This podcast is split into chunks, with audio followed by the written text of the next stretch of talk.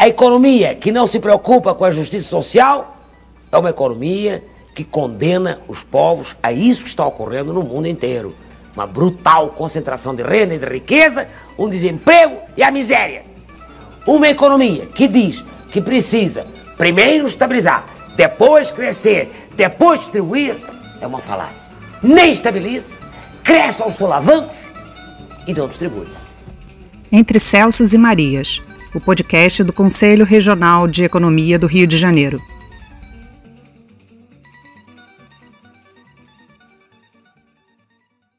Olá, ouvintes do podcast Entre Celsos e Marias. Meu nome é Clícian e para esse episódio convidamos Félix Lopes, que é cientista social com mestrado e doutorado em sociologia na FRJ, técnico de planejamento de pesquisa na Diretoria de Estudos e Políticas do Estado, da, das Instituições e da Democracia no IPEA desde 2009 é coordenador da plataforma Atlas do Estado Brasileiro. Também é professor do mestrado profissional em administração pública no Instituto Brasileiro de Desenvolvimento e Pesquisa. O tema desse episódio é o título do livro, recentemente lançado pelo IPEA, Trajetórias da Burocracia na Nova República, Heterogeneidades, Desigualdades e Perspectivas, de 1985 a 2020. Obrigada, professor, por aceitar nosso convite. Tá, é um prazer, um prazer poder falar aqui com você. É, professor, então assim, podemos começar com o um panorama do, do livro para os ouvintes, né? E aí eu vou já fazer, adiantar aqui a pergunta de um milhão de dólares, que é a expansão do funcionalismo e do leque de políticas públicas nas duas primeiras décadas do século XXI refletiu o aumento descontrolado de gastos públicos? Bom, é, vamos lá. É, fazendo um pouco o panorama do livro, né? O livro ele acabou ficando um livro grande, ele tem assim, é, em versão digital disponível para todo mundo, mas em torno de 700 páginas, porque tem 20 capítulos que tentam cobrir áreas importantes né, do debate sobre é, o perfil do funcionalismo. Então ele está, ele se estrutura em torno de é, cinco sessões, na verdade, é, que tratam especificamente de alguns, alguns pontos. Uma primeira sessão que dá um panorama do setor público ao longo de décadas, é, recorrendo né, separando depois análises por níveis e poderes específicos, também desigualdades regionais. Tem uma sessão específica que é só discutindo gasto com o pessoal, né, que é o segundo ponto, e aspectos da desigualdade salarial é, no setor público, também com é, recortes específicos. Uma terceira sessão que trata de dimensões da desigualdade é, no setor público, é, em particular dois capítulos. Um trata especificamente da desigualdade no acesso ao poder por mulheres, mulheres negras, e uma discussão sobre é, regime de cotas no setor público.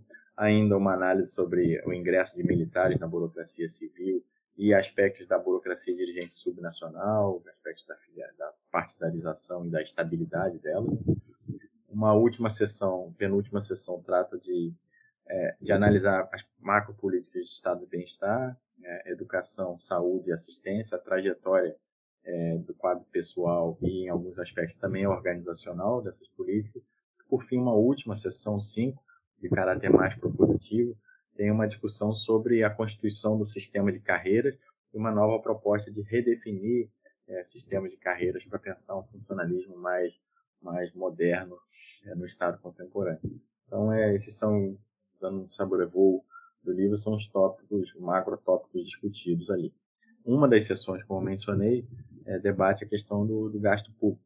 E quando você, para entender um pouco essa, é, é, é, como é que foi a trajetória do gasto, acho que um ponto importante é, é primeiro, é, visualizar qual foi a trajetória. A trajetória em 34 anos de análise basicamente o funcionalismo é, cresceu de forma vigorosa, concentrado no município. Né? Então, basicamente, a gente teve uma severa municipalização do serviço público nessas três décadas, e isso é implementação do projeto constitucional, que é universalizar a política do estado de bem-estar, em particular, no município. Então, é, a expansão do serviço público responde a essa expansão no município. Nos estados, em termos proporcionais, se diminuiu nesse período a participação é, da burocracia estadual e no nível federal, ela desde a década de 50, pelo menos, tem se tornado bem menor comparado a outros níveis da, é, outros níveis da federação. E aí, quando você olha o gasto, acho que uma confusão frequentemente feita é você olhar a trajetória do gasto, primeiro, não separando servidores ativos e também não separando servidores que não estão ativos. Então, basicamente, você, embora você tenha uma expansão é, importante do funcionalismo no nível municipal, por conta dessa expansão e diversificação das políticas, o fato é que nesse período, aí, na verdade, num período menor, a gente tem uma série que é original, mas muito boa de analisar os dados de 2002 a 2020, você teve é, basicamente estabilidade no gasto, crescimento de menos de um, um ponto percentual do PIB, que se deve quase integralmente ao crescimento da, da expansão, ao crescimento do funcionalismo no nível municipal, né, que nesse período é, foi vigoroso, como eu mencionei. Então a resposta é, é o funcionalismo cresceu em função das demandas constitucionais e diversificação de políticas, mas isso não representou uma expansão é, explosiva do gasto público. E onde se observa essa expansão, de fato, que é bem restrita, é no nível municipal, mas mesmo assim bastante moderada. Então, em grande medida, um certo, um certo mito aí quando se fala em expansão descontrolada do gasto público.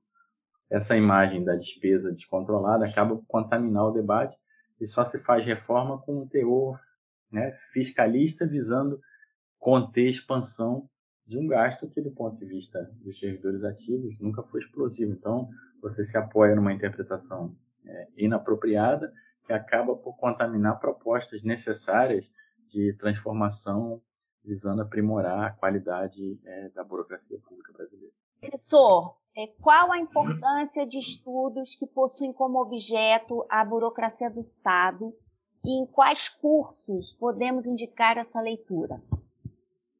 É, eu acho que, enfim, é, estudar a, a, burocracia do Estado é essencial não sem número de disciplinas e áreas de conhecimento, porque o Estado hoje é essa instituição que atravessa né, a forma de organização da sociedade, provimento de serviços públicos, e ao contrário da ideia segundo a qual o Estado diminuiu sua centralidade né, na vida do cidadão, na verdade ela está se expandindo e é os domínios da vida do indivíduo em que a influência do Estado se mostra presente é, é maior hoje do que é no passado. Então, o Estado ainda é esse, essa instância fundamental de ser estudada de modo multidisciplinar. Por isso, várias disciplinas é, teriam interesse em observar e discutir a questão.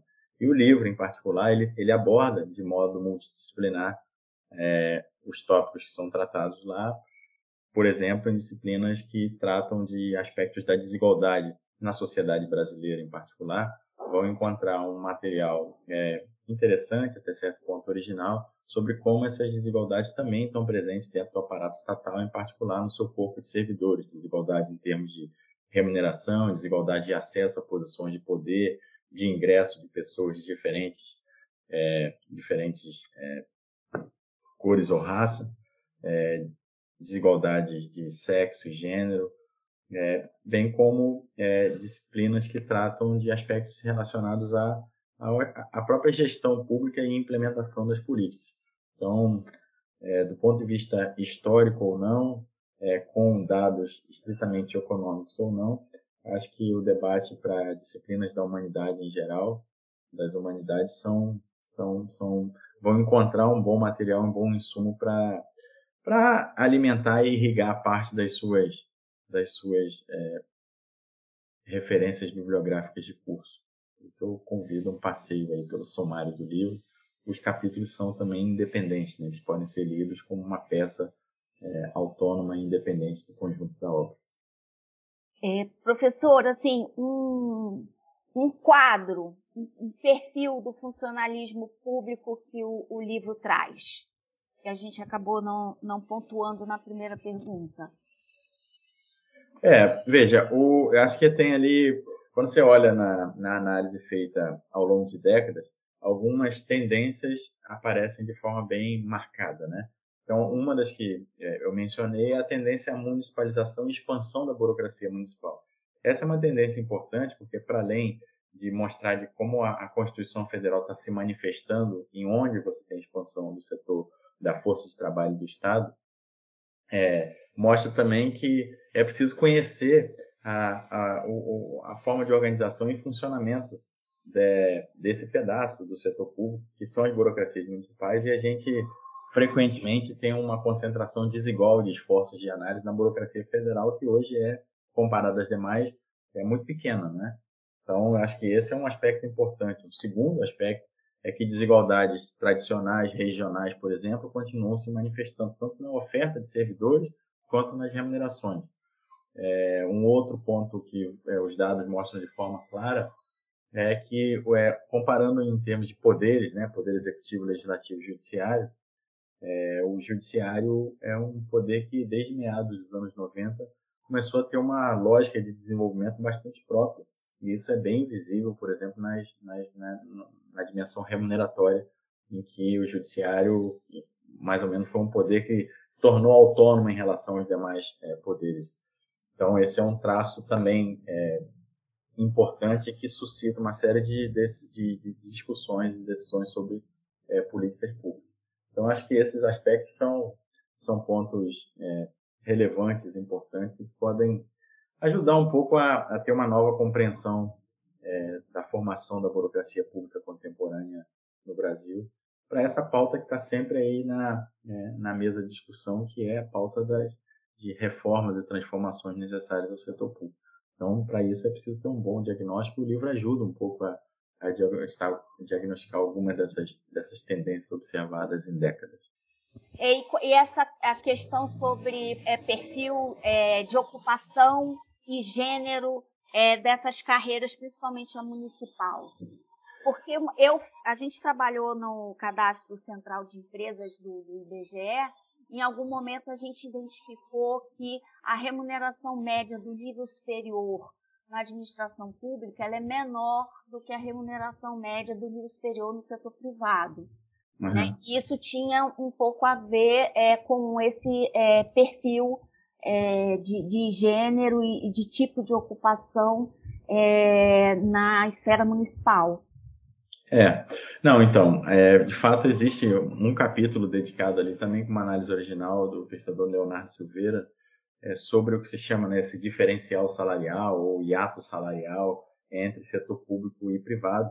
É uma análise que né, é feita de forma longitudinal ao longo de diferentes anos é, para os três níveis federativos, executivo, legislativo, é, regime federativo municipal, estadual e federal e para os três poderes. Acho que um, um bom resumo é assim, o, o, diferencial salarial ele, ele é muito heterogêneo por ocupações, então assim, é, dá uma receita de que o salário é maior ou menor, tem que ser muito qualificado pelo, pelo perfil do recrutamento no setor público e pelo tipo de ocupação. Então esse é um ponto fundamental. Para além disso, você tem um diferencial que se observa no funcionalismo federal, favorável ao funcionalismo federal em relação ao setor privado, que é o mais alto observado, né? No nível estadual, você tem uma diferença positiva, ou seja, um hiato favorável ao, ser, ao, ao funcionalismo, comparando as mesmas ocupações, as mesmas qualificações. E nos municípios, onde está a massa do funcionalismo, né, 60% do funcionalismo está nos estados, essa diferença não existe. Na verdade, você tem é, frequentemente você tem controlando por, né, por vários atributos, a remuneração média dos servidores é menor do que a iniciativa privada, embora para ali também vale a mesma política. Você tem que olhar de forma é, bastante atenta para as diferenças entre ocupações. Sempre você bota assim, um poder de forma geral, é, você omite uma série de aspectos que a gente quer ressaltar na obra, que é a profunda heterogeneidade em diferentes segmentos do funcionalismo. Então, é, de fato, a imagem que se tem é que o, o funcionário tem uma remuneração é, muito superior ao setor privado, mas isso está bem restrito a setores específicos da burocracia e, em particular, aplicável a algumas ocupações, tá? Então, esse, acho que o, a dimensão de quão heterogêneo é esse ato é importante ter em conta e essa análise acho que contribui um pouco para essa para a discussão. É, você mencionou ah, os, né, os, aspectos associados a, ao gênero, né? também há aspectos associados à raça. O livro tem algumas análises olhando é, a influência de, da, da, da, cor e da raça sobre remunerações, um conjunto de dados novos que o livro apresenta.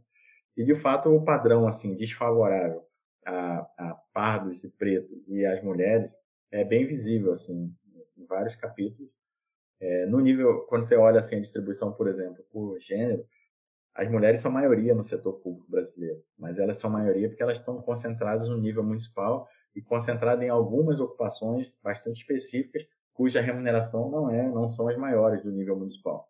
Então, é, isso afeta muito quando você olha médias de remuneração de homens e mulheres, o fato das mulheres né, estarem em ocupações com pior remuneração e ela vai se tornando pior quando você inclui variável é, é, raça, por exemplo, uhum. né, mesmo controlando por escolaridade.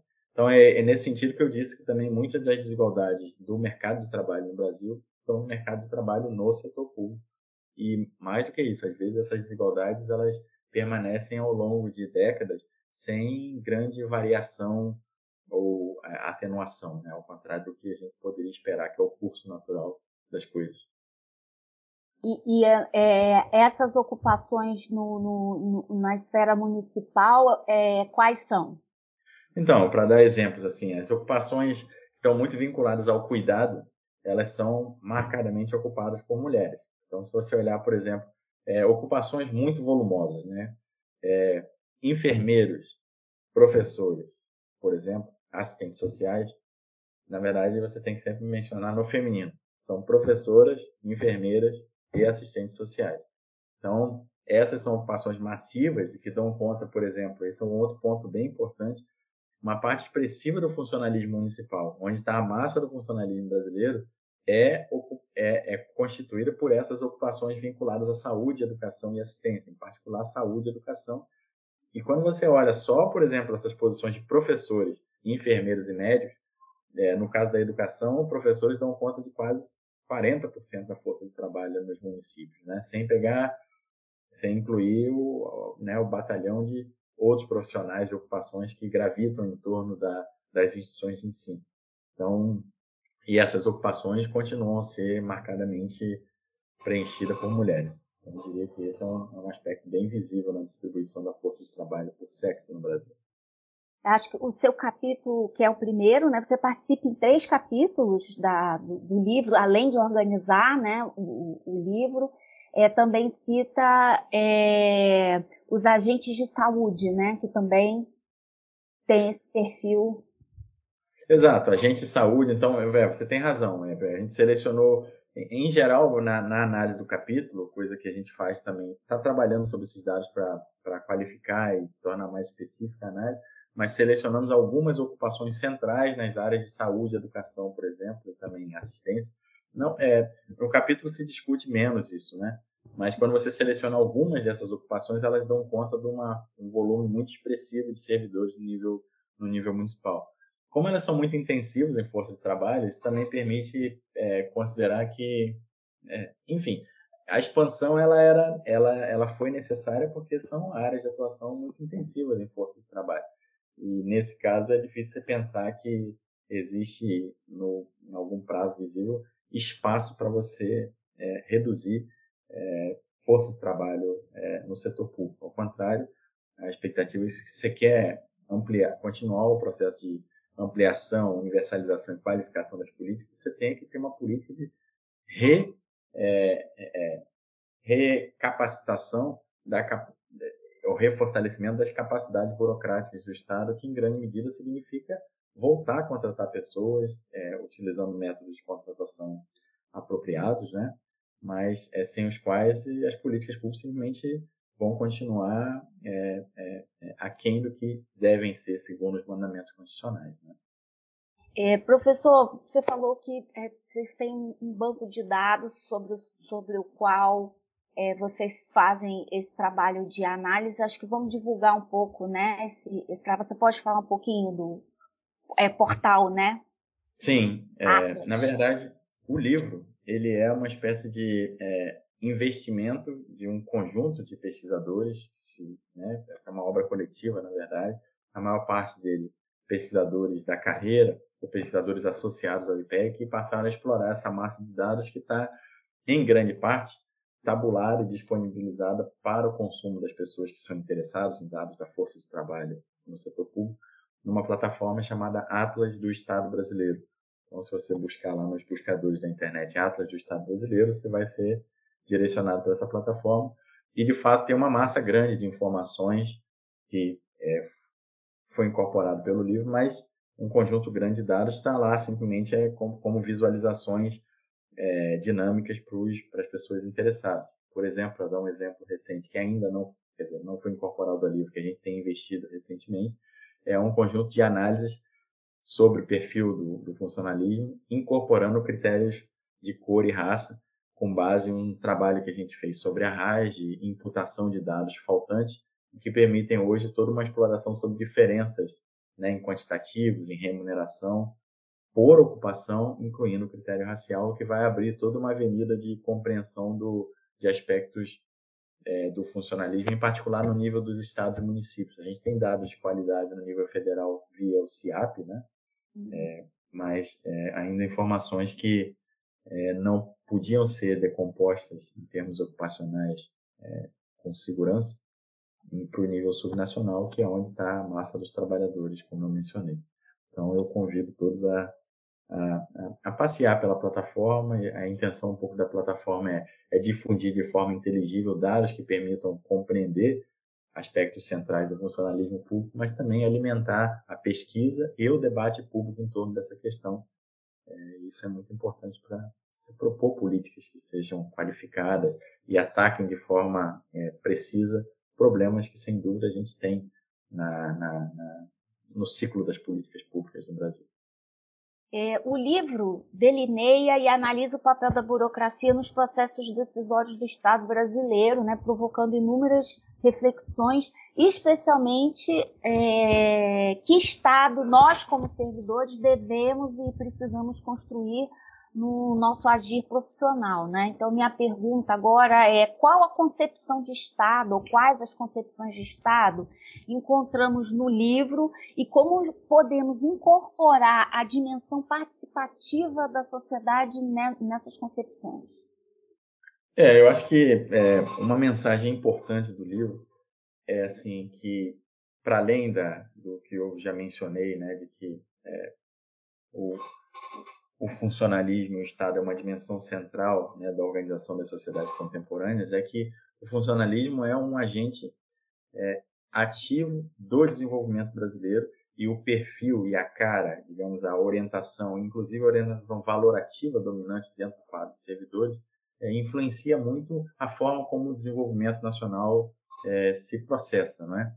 Então, acho que o, o, o livro tem um pouco é, apresenta essa mensagem e mostra é, dois aspectos. O primeiro é que a gente precisa é, democratizar mais o próprio funcionalismo, ou seja, a gente tem que ter, tem que construir políticas. Eu acho que esse é um tópico do debate político dos dias de hoje, ter um, é, uma orientação mais clara e mais marcada para diversificar o ingresso de servidores com outras visões de mundo, outras experiências de vida, outros atributos sociodemográficos como uma forma de tornar mais, mais diverso o funcionalismo, porque isso também qualifica as políticas públicas, qualifica a capacidade de compreender meios apropriados de atacar problemas relevantes para a sociedade. Então, diversificação é um aspecto e diversificação está associada também à democratização, é criar meios para as pessoas não só terem capacidades iguais de acesso a, a, a, serviços e políticas ofertados pelo Estado brasileiro, mas também de ingressar e ser parte do quadro de servidores.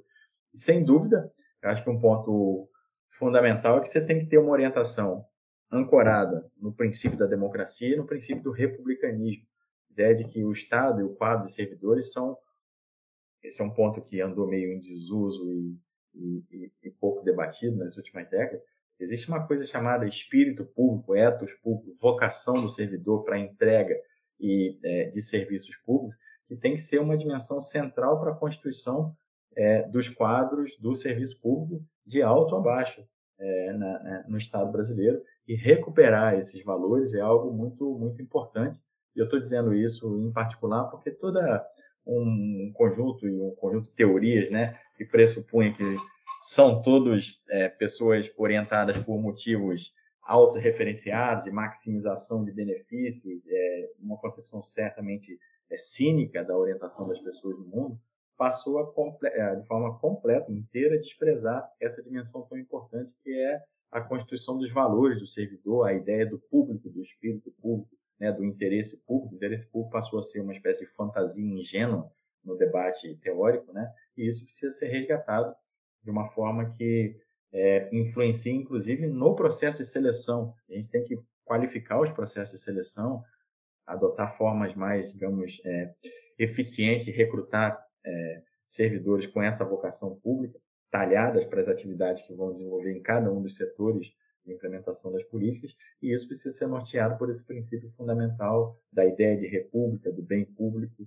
é, e, claro, também da, é, da democratização dos serviços e do acesso. Então, acho que esses valores estão ali presentes e, quando menos, eles mostram que a gente tem um longo percurso ainda a, a, a trilhar para tornar esses valores estruturantes da, da, organização do Estado brasileiro. É, professor, obrigada. Eu a sua participação aqui no podcast entre Celso e Maria, tra trazendo é, informações né, e divulgando esse importante livro publicado pelo, pelo IPEA. É, eu vou devolver a palavra para o senhor para fazer seus comentários finais e colocar alguma, fazer algum comentário que, que não tenha feito ainda. Lembrando aos ouvintes de que o livro está disponível para download gratuito na página do, do IPEA, né? Sim, sim. Então, eu, na verdade, quero agradecer essa oportunidade, assim, e dizer que, enfim, convido todas as pessoas a, a, a, darem uma passeada lá pelo livro, pessoas interessadas nesse tema. Eu acho que tem material novo, é, potencialmente interessante, e, e acho também que o livro é, é, um exemplo de vários exemplos que estão surgindo aí na, na, no debate é, acadêmico, científico, de organizações de pesquisa, é, que é, mostram a importância de você avançar com a construção de bons dados e reinterpretações é, desses dados que façam com que a gente possa é, um pouco sair do lugar comum no debate sobre reformas e transformação do setor público que foram muito, na verdade, diminuídas né, pelo debate essencialmente fiscalista. E, em absoluta, a mensagem do livro é que o serviço público é uma coisa assim, sem problemas, que o funcionalismo não tem que ser aprimorado, que existem várias questões a atacar. O ponto é que as questões relevantes a serem atacadas foram deixadas em segundo plano. E existem muitas delas que exigem assim, uma massa e um investimento importante dos é, especialistas, dos debatedores, dos políticos, dos gestores públicos. E eu tenho a expectativa de que o curso dessa, desse debate vá se intensificar agora nos próximos anos. Então, ao contrário de achar que nós não temos que pensar em, em, em, em mudanças contínuas no funcionalismo, elas são necessárias, mas elas precisam assumir um curso diferente do que tem assumido nas últimas décadas, cuja tônica foi essencialmente quanto menos melhor. Né? Definitivamente, essa não é uma boa receita para a gente qualificar é, serviços públicos no Brasil. É, agora, é, fugindo um pouco aqui do script, eu me lembrei muito do Chico de Oliveira com aquela ideia é, de uma economia dual, né?